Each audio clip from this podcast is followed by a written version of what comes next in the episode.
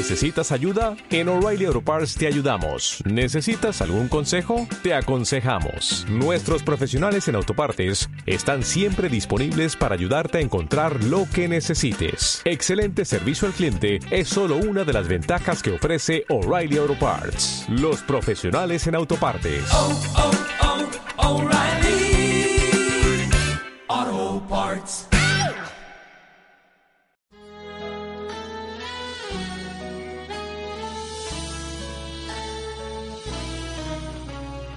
Si tú sientes cerca un barullo y no sabes qué es, es un ángel llegando aunque no lo ves para acercar nuestras oraciones a Dios. Sin más, abre el corazón y comienza a cantar. Que no hay gozo más grande que el amor celestial y los ángeles ya vienen a celebrar. Sí, vuelan los ángeles en el lugar, en medio de todos y sobre el altar, trayendo las manos llenas de bendiciones. No sé si el cielo bajó, qué fue lo que pasó. Yo sé que está lleno de ángeles, sí, y que el mismo Dios está aquí. Los santos ángeles nos enseñan a nosotros muchas cosas, y esto de una manera silenciosa. Los santos ángeles vienen a traer a nuestra vida espiritual, a nuestra vida de fe, enseñanzas enriquecedoras, enseñanzas que nos permiten a nosotros crecer en nuestra unión con Dios, crecer en nuestra amistad con estas criaturas espirituales. Precisamente son estas enseñanzas silenciosas las que hemos venido tratando a lo largo de estos últimos programas. Reciban un saludo, soy el padre Fernando Antonio María Cárdenas y les estoy hablando desde el foyer de Charité. Hemos hablado del silencio que nos enseñan los ángeles. Hemos hablado de la manera como los ángeles nos enseñan a nosotros a oír, a escuchar, la importancia del escuchar. Y en el programa del día de hoy quisiera meditar, reflexionar con ustedes otra enseñanza muy valiosa, muy eh, enriquecedora, que es la de mirar que los ángeles viven en una comunión. Aquí recuerdo a un querido en ese momento sacerdote, hoy día obispo emérito, Monseñor Daniel Caro. Él fue rector del seminario de Zipaquirá y él comentaba que en alguna ocasión, pues un fin de semana, él se quedó solo en el seminario y escuchó que timbraba a alguien a las puertas del seminario. Como él estaba solo, los seminaristas habían salido tal vez a las parroquias de pastoral, se encontraba solo y bajó y atendió a la, a la persona que estaba timbrando y la persona le preguntó al, al padre Caro que si ahí vivía fulanito de tal. Y el padre Caro eh, responde que ahí en el seminario nadie vive. A lo que el interlocutor, pues al oír esta respuesta, se sorprende. Una casa de formación lleno de, de seminaristas y dice, pero ¿cómo así que aquí no vive nadie? Y el padre Caro le responde, no, aquí no vive nadie, aquí convivimos. Aquí no vinimos a vivir, aquí venimos a convivir. Y esta es una de las enseñanzas de los ángeles, que nos enseña a entrar en comunión. El mundo de los ángeles y el mundo de Dios es un mundo de la común unión. De ahí la importancia, yo a veces lo pienso de una manera como gráfica, me perdonarán ustedes, pero yo a veces pienso, imagínense ustedes, de eh, una manera muy gráfica, ilustrativa, uno estar en el cielo azul, azul, azul, bellísimo, un lugar bellísimo, lleno de flores, árboles, verde, que nunca se va, esconde el sol, y que tú veas pasar a alguien que, que te cae mal, una persona antipática para ti, pues yo no creo que eso sea posible. Por eso la importancia del perdón. No vamos a poder estar en el cielo, en ese lugar maravilloso, en ese lugar donde la común unión con Dios, con los santos, con todos, con todos, porque los que lleguemos al cielo por misericordia de Dios, pues vamos, ya vamos a ser santos y pues es la comunión de los santos. Allá no hay antipatías. Allá escuchaba hace poco de como la tensión o las discusiones teológicas que eh, se suelen presentar entre los dominicos y los jesuitas, entre los franciscanos y los dominicos, etcétera. Pero allá San Francisco no está peleando con Santo Domingo de Guzmán y Santo Domingo de Guzmán no está peleando con San Ignacio Loyola. No, es la comunión de los santos. En, en alguna ocasión ya hicimos referencia a la jerarquía de los ángeles y hablábamos de esa comunión que hay en el mundo de los ángeles. Porque los ángeles vienen a enseñarnos a nosotros a decir precisamente eso, nosotros. Porque podríamos decir que esta amistad, este saber vivir con el ángel, es un carisma, un carisma que, que Dios da. Y por eso hay que pedirlo. El padre Emiliano de Tardif decía, ¿cuántos carismas hay? Y el padre Emiliano de Tardif respondía, hay, son cincuenta. No se pueden contar, son cincuenta los carismas que el Espíritu Santo da. Pues uno de esos carismas que el Espíritu Santo da es el carisma de la amistad, el carisma de amor. Y ahí entra la, la amistad con el ángel de la guarda. Es un carisma que Dios te da para que tú tengas una amistad con tu buen ángel guardián. Pero los carismas, como son un regalo, es decir, te los dan. Uno no compra un regalo, el regalo es gratuito es gratis. Y te lo dan, te lo dan, Dios te lo da. Un don de Dios. Y sin embargo, hay que ir en este camino de aprender a decir nosotros. Dios te da a ti el carisma, Dios te da a ti el regalo. Y eso es algo que tú no compras es algo que tú no mereces, no, simplemente te lo dan porque te lo quieren dar. Entonces Dios te da a ti el carisma de tener esta amistad con el ángel, de decir nosotros, pero al mismo tiempo hay que aprender, porque los carismas, los dones de Dios, necesitan ser desarrollados y esto con nuestra cooperación. Entre más ejercites el carisma que Dios te haya dado, cualquiera que sea, en ese sentido, en ese sentido, más podrás ir desarrollando el carisma que ya tienes. Necesita la cooperación, necesita ser desarrollado por parte de nosotros.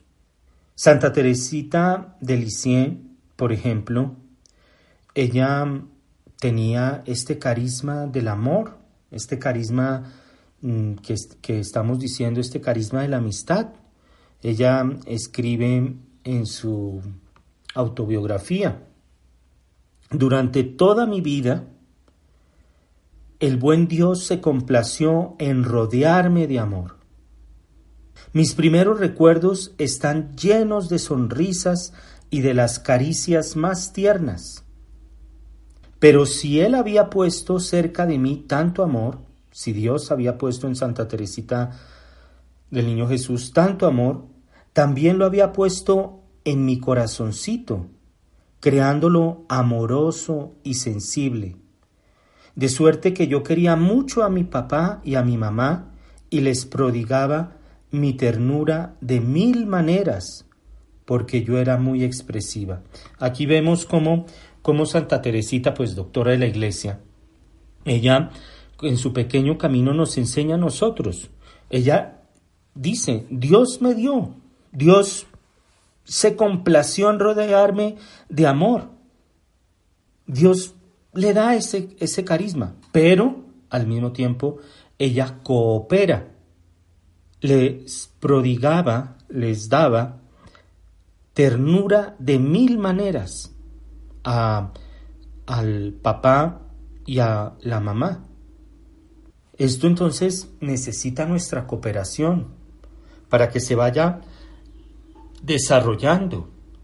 Ejercita todos los carismas que Dios te ha dado, todos los carismas, que son 50 uno, por ejemplo, tiene el carisma del canto, eh, otro tiene el carisma de escribir, otro tiene el carisma eh, de cocinar, eh, tiene el carisma para los carros, un carisma tan necesario. Yo no tengo ni idea, no tengo ni idea de mecánica, yo no, no tengo ese carisma, no tengo ese carisma, no tengo otra serie de carismas, pero hay personas que lo tienen, desarrollalo, porque es un regalo que Dios te ha dado.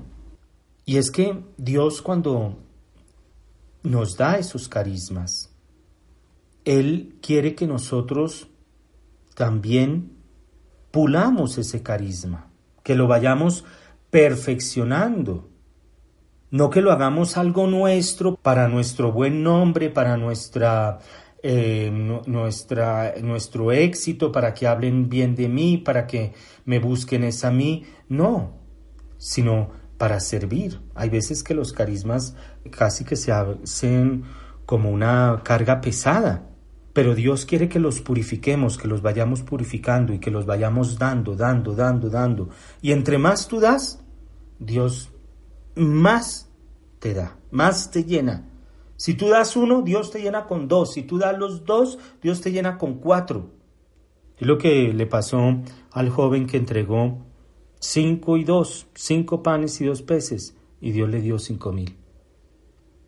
Hay que entonces ir cooperando, cooperando para aprender a decir nosotros. Como los ángeles viven en una común unión, así también ellos quieren y nos enseñan que vivamos en esta común unión. Y esto requiere la confianza, requiere la experiencia. El padre Pío Pietrelchina pues tenía muchas experiencias con su ángel de la guarda. Y por eso pudo entrar en esta común unión, en esta amistad con su ángel. Los relatos de, de, los sucesos que ocurrían entre el Padre Pío y su ángel de la guarda realmente son bellísimos, son hermosísimos. Era una amistad, eran amigos, eran amigos. Santa Gema Galgani. que dicen que ella tenía una intimidad y una continua familiaridad con su ángel guardián. Y ella comprendía que su intimidad con el ángel era algo verdaderamente excepcional. En ningún momento de la vida de Santa Gema Galgani su ángel estuvo ausente. Y en ningún momento de nuestra vida nuestro buen ángel va a estar ausente. Santa Gema Galgani veía a su ángel, le hablaba, le rezaba, reflexionaba sobre Dios, meditaba sobre las cosas de Dios, contemplaba las maravillas del cielo con el ángel. Y el ángel se le apareció muchas veces a Santa Gema Galgani, unas veces de rodillas, otras veces eh, volando, suspendido en los aires.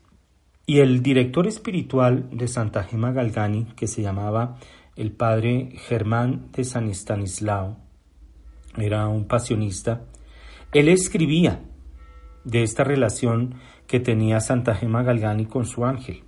El director espiritual de Santa Gema, el padre Germán de San Estanislao, escribía, ¿cuántas veces cuando hablaba con ella y le preguntaba si su ángel estaba todavía a su lado, vigilando, Gema dirigía su mirada con una desenvoltura encantadora hacia un lado y lo admiraba, quedando extasiada y sin sentido durante todo el tiempo que lo contemplaba. El ángel, decía Santa Gema, siempre la acechaba. Era esta común unión, este estar nosotros. Miraba hacia un lado, Gema Galgani, veía a su ángel y quedaba extasiada, se quedaba admirada. Y en la noche, continúa eh, narrando el director espiritual de Santa Gema, en la noche, cuando se iba a la cama, le pedía al ángel que la bendijera en la frente y que vigilara en su, en su cabecera. Y cuando ella tenía su consentimiento, se volteaba del otro lado para dormir. Al otro día, ella despertaba con la feliz sorpresa de ver al ángel todavía ahí, muy cerca de ella. Es esta amistad, que Él proteja tus sueños, lo dice el Salmo, el ángel ha sido enviado para proteger nuestros pasos, que proteja nuestros sueños, que Él nos bendiga. Y realmente esto es algo que, que realizando este programa, pues aprendí. Y, qué belleza, y le doy gracias a Dios por esto. yo nunca había meditado en que uno le podía pedir a su ángel de la guarda que lo bendijera. Pero es un santo. Y le puedes pedir, ángel de mi guarda, bendíceme. Ángel de la guarda, ve y bendice a mis hijos, ve y bendice a mi esposo, ve y bendice a mi esposa. Es esta amistad, es este estar en una comunión, en un nosotros. Y esto me parece a mí que no es algo de ciencia ficción, ya lo decía, hay que tener la experiencia. Y yo los invito a eso, a que hagamos la experiencia. Porque cuando tú tienes la experiencia, nunca más te vas a sentir solo. Vas a saber que siempre hay alguien junto a ti. En este momento estoy recordando a una señora ya de cierta edad y cuando hablo con esta señora, una señora muy alegre, que repito ya de cierta edad, esta señora todavía maneja y me dice es que mi ángel no me deja. Mi ángel me despierta a rezar, mi ángel me lleva, mi ángel me cuida, mi ángel me hace. Es una amistad con, con su ángel de la guarda. Y es que Santa Gema Galgani, la vida de los santos, nos enseña a nosotros. Nosotros mm, tal vez no vamos a pasar, o tal vez no, estoy seguro de que no vamos a pasar por eh, los estados que, por ejemplo, pasó Santa Gema Galgani. ¿Y esto por qué? Porque Santa Gema Galgani es Santa Gema Galgani cada uno de nosotros es cada uno de nosotros. Pero lo que las experiencias que pasaron los santos nos muestra a nosotros algo de la vida espiritual. Esas experiencias vienen a ser una enseñanza. Entonces, esta amistad íntima de Santa Gema Galgani con su ángel de la guarda nos enseña a nosotros que podemos entablar una amistad íntima con nuestro buen ángel de la guarda. Cuando Gema Galgani, en el relato que acabo de mencionar y que escribe su director espiritual, volteaba la cara y veía a su ángel y se extasiaba, tal vez nosotros no lo vamos a hacer.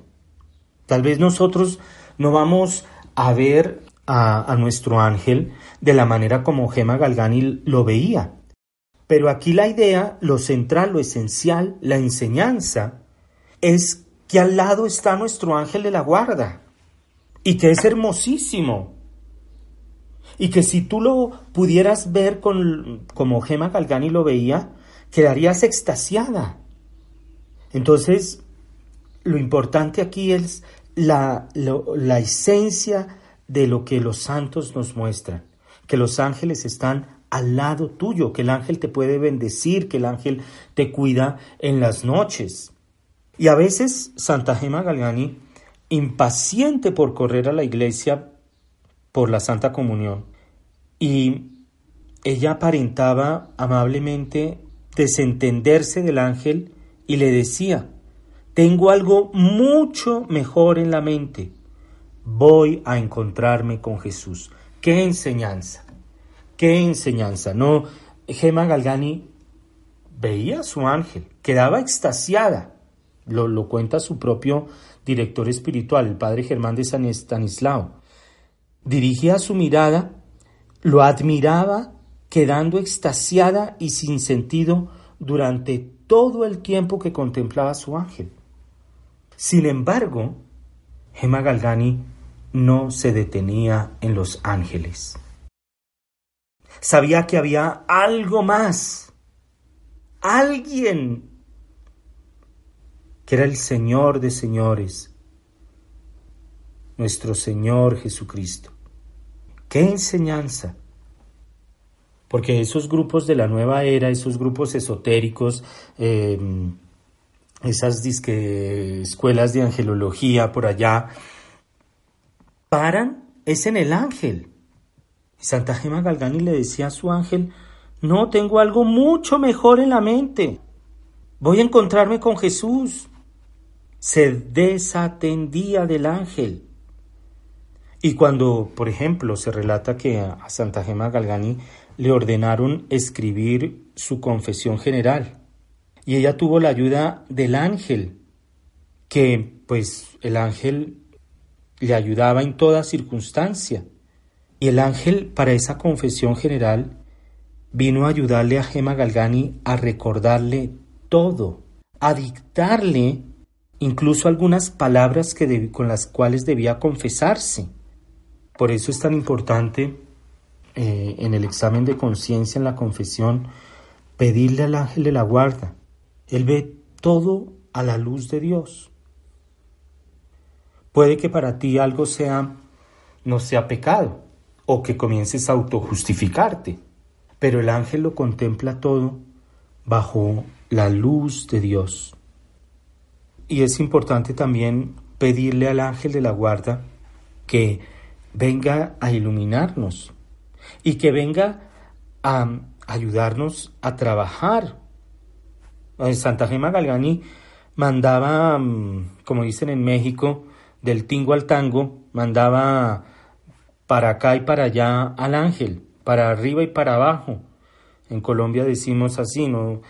Para arriba y para abajo. Lo mandaba para todo lado al ángel. Y cuando Santa Gema Galgani no podía salir de su casa, si le faltaba algo, eh, por ejemplo, cuando Santa Gema escribía alguna carta y le faltaba la estampilla, Ah, pues en ese tiempo no había email ni otras redes sociales, pero si Santa Gema Galgani se le olvidaba poner la estampilla, no tenía para poner la estampilla, el ángel era quien le mandaba las cartas o las llevaba directamente a su destino. Esto también ocurrió, por ejemplo, con el padre de Pietrelchina. Si nosotros cultiváramos esta relación con el ángel, no viviríamos en crisis cuando se va la señal del Internet, cuando se acaban los minutos. No, el ángel viene a ayudarte con Internet o sin Internet, con minutos o sin minutos. Pero también en esta comunión. Hemos visto, Santa Gema le pedía al ángel, lo veía, no se detenía en él en el, en el momento de la, de la comunión, pero también el ángel le exigía. Él era severo con Santa Gema y no le admitía ni la más pequeña falta. Y le decía a Santa Gema, cuando Santa Gema estaba haciendo algo o iba a hacer algo que pues no era propio de alguien que quisiera unirse con nuestro Señor, y el ángel le advertía, esto no conviene para una esposa de Jesús. Y y Santa Gema escribe que durante cierto tiempo se mostraba implacable el ángel. Y ante esto Santa Gema lloraba mucho de ver a su ángel tan severo. Pero es esta comunión. Si tú le puedes pedir al ángel eh, que te ayude, que te mande las cartas, que te proteja en el sueño, sí, pero también acepta del ángel las correcciones que él te va a dar, porque él quiere llevarte y esa es la tarea. Él quiere llevarte pues a la santidad, porque no querramos simplemente tener las consolaciones, los servicios que nos brindan los ángeles, pero sin querer tener la otra parte, es decir, sin querer tener lo que es propio de los ángeles, llevarnos a la unión con Dios. Aceptemos también entonces, pues, estas correcciones. Y puede ser que no se nos aparezca el ángel como a Gema Galgani, puede ser que no lo veamos implacable como Gema Galgani lo veía, pero cuando alguien nos hace una corrección tenemos que saber, ahí está mi ángel de la guarda. Cuando un superior, cuando alguien en la escuela, en el trabajo, eh, cuando una autoridad te dice, no hagas esto, Entiende que ahí está el ángel guiándote. Cuando un sacerdote, tu director espiritual, tu confesor, te dice, te corrige, acéptalo. Porque vuelvo y repito, las experiencias de los santos no las vamos a tener. Cada vida es cada vida. Cada caminar con nuestro Señor es un camino particular, propio. Pero hay que ir a la esencia, lo que nos muestran estas experiencias místicas, en este caso de Santa Gema Galgani con su ángel de la guarda. Vamos a un breve corte musical y ya regresamos.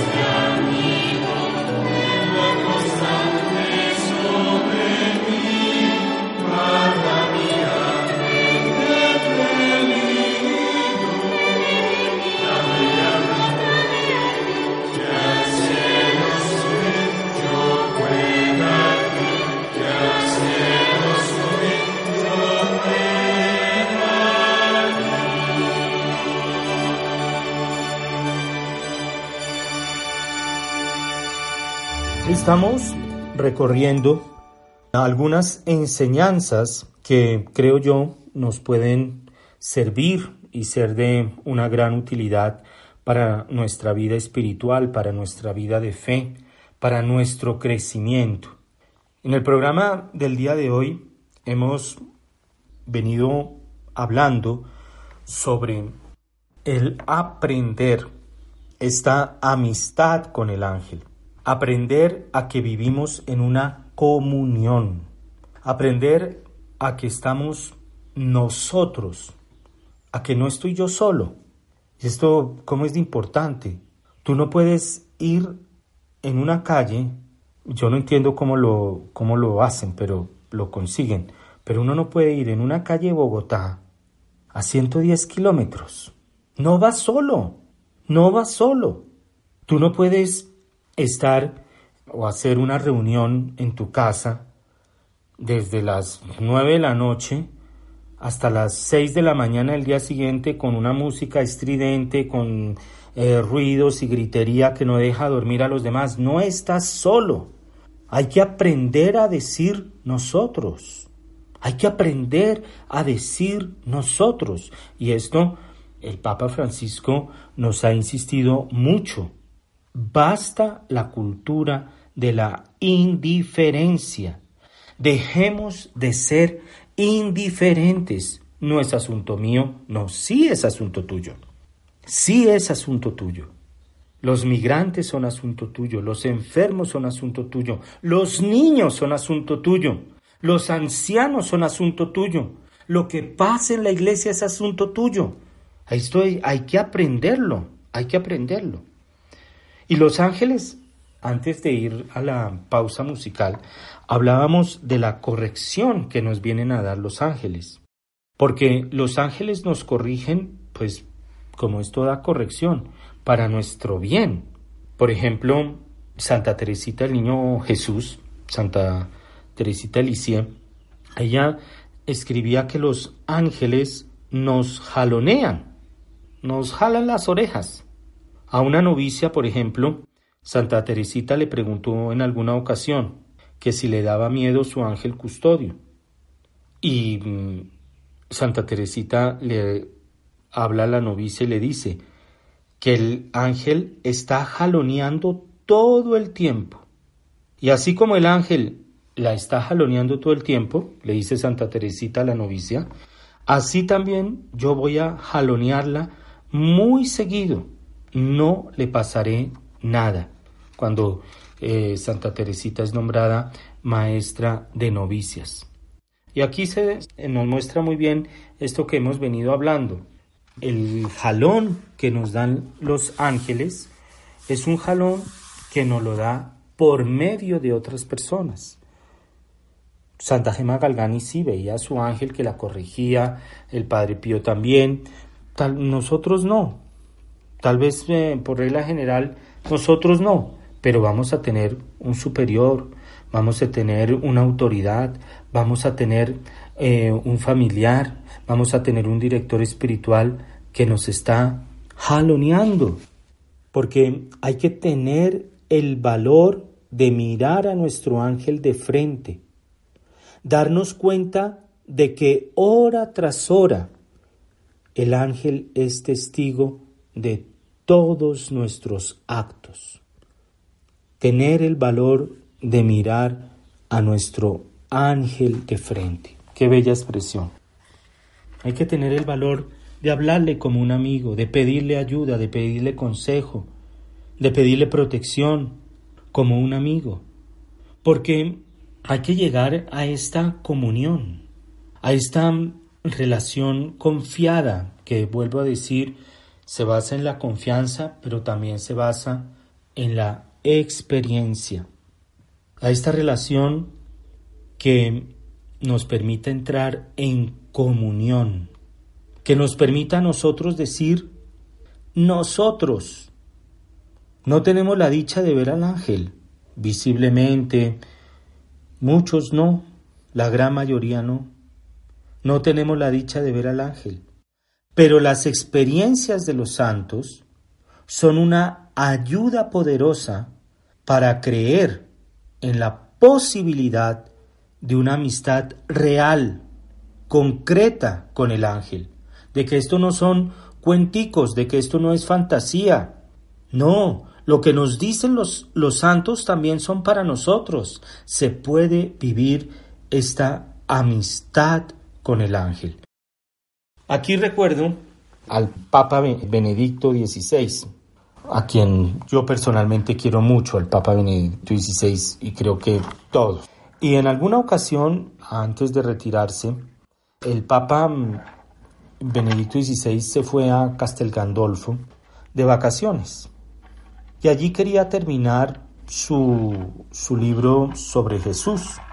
Es, es, el libro de Jesús de Nazaret.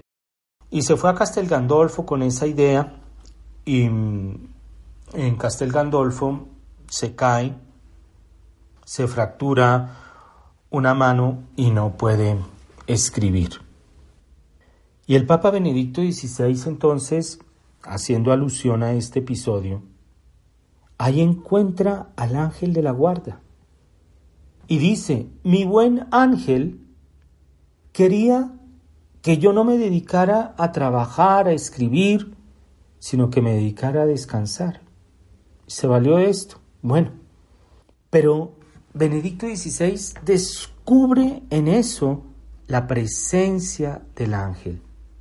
Y esta es la invitación a descubrir la presencia del ángel como un amigo, alguien que está continuamente, un aliado, porque estas experiencias de Santa Gema, de Santa Teresita, son ejemplos que aquí hemos citado para motivarnos a querer tener experiencias con los ángeles. Pídele que te bendiga. Y, eso les, les, comentaba, es algo que preparando este, este programa aprendí. Y bendito sea el Señor y le doy gracias a, a nuestro Señor, porque una de las cosas bellas que tiene estos espacios es que a uno le da la oportunidad de, de también crecer en su fe. Bendito sea el Señor. Y yo sí voy a tener esa experiencia, yo sí quiero tener esa experiencia de pedirle a mi ángel que me bendiga. No me quiero perder esa experiencia. No me quiero perder, yo quiero tener esa experiencia.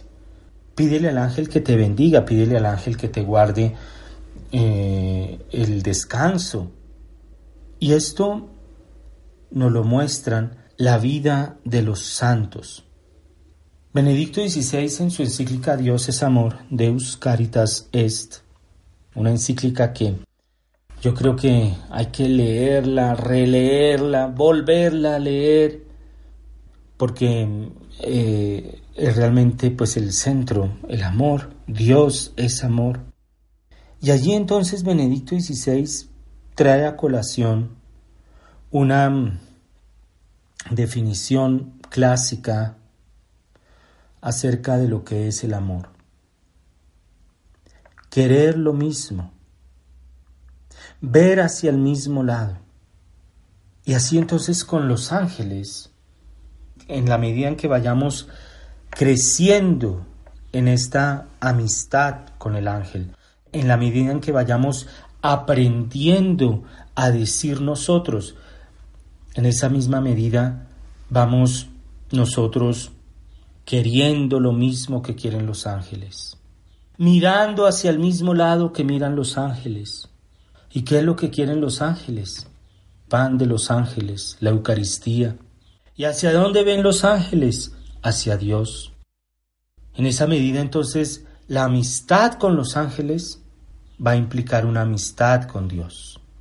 La amistad con los demás implica una amistad con Dios. Romper esa amistad con el ángel implica romper una amistad con Dios. Romper una amistad con un hombre implica romper la amistad con Dios. De ahí lo, lo, lo grave y lo triste que es el tener una mala relación con el ángel. Una mala relación bien sea porque no lo determino para nada, o una mala relación porque le estoy dando o estoy cultivando una relación que no es con mi ángel. Las prácticas esotéricas, las prácticas de la nueva era, las cartas de los ángeles, nombres de los ángeles, diferente a, a San Miguel, San Gabriel, San Rafael, porque ya lo he dicho, romper la relación con el ángel implica romper la relación con Dios. Es querer ver lo mismo, es querer querer lo mismo. Por eso también invitémoslo a los ángeles en todo, en todo momento. Cuando tú invitas a los ángeles y entras en esa comunión con los ángeles, estás queriendo lo mismo, estás no te estás perdiendo del sentido hacia donde ellos dirigen su, mirada. Por eso hay que vencer ese yo individualista. Hay que, hay que derrumbarlo, hay que derrumbarlo. Ese es un, un dictador, ese es un dictador. Y desafortunadamente vemos qué es lo que hacen los dictadores. Tenemos ahí ejemplos claros de qué es lo que hacen los dictadores. Matan, dejan morir de hambre. Y eso ocurre cuando enaltecemos nuestro yo. Nuestro yo es un dictador que viene a matar, deja morir de hambre la relación con el otro. Mata y deja morir de hambre la relación con Dios. Hay que derrumbar ese yo, ese yo individualista, que es fruto del pecado original, para aprender ya no el yo, sino el nosotros, el ángel y yo. Aprender a decir nosotros, aprender a pensar en esa categoría, nosotros y así llegar a, a esa unión íntima, profunda, una duración con una duración para toda la eternidad. Para toda la eternidad.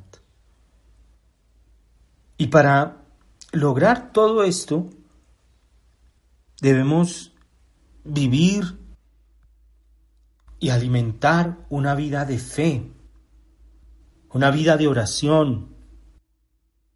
Debemos alimentar otras dimensiones de, eh, en la vida espiritual a las que hemos hecho alusión, por ejemplo, el, el oír, porque no solo estoy yo, hay otro a mi lado. Hay otro a mi lado que me habla, que quiere entrar en relación conmigo.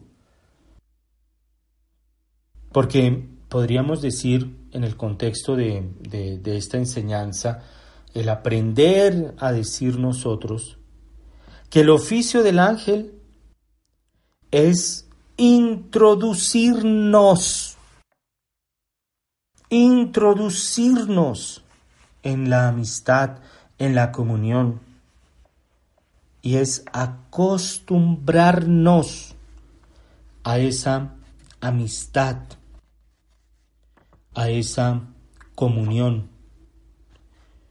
La comunión con el ángel, ese aprender a decir nosotros,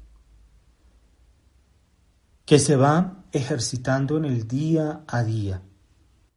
El gran Papa, el Papa bueno, San Juan 23, que, cuyo eh, cuerpo está incorrupto, el Papa Juan 23, el Papa bueno, el Papa que convocó el Concilio Vaticano II, el Papa que, em, cuyo nombre de pila era Angelo Roncalli, Angelo, Ángel.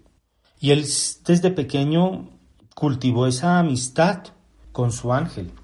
Desde pequeño aprendió a este nosotros.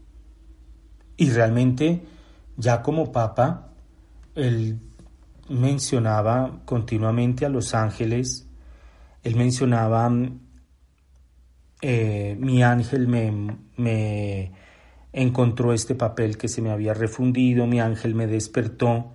Este nosotros, este vivir en esta continua comunión. Y creo que esta enseñanza que nos dan los ángeles realmente es necesaria, útil, importante, pero también cambia nuestro, nuestro ritmo de vida, nuestra manera de ver la vida. ¿Por qué? Porque aprendemos que nunca estamos solos que siempre estamos acompañados, protegidos, guiados, dirigidos, iluminados por este gran amigo. Hoy hay una, sí, como decía el Papa Juan Pablo II, hay una cultura de la muerte. Sí, yo también diría, hay como una cultura del miedo.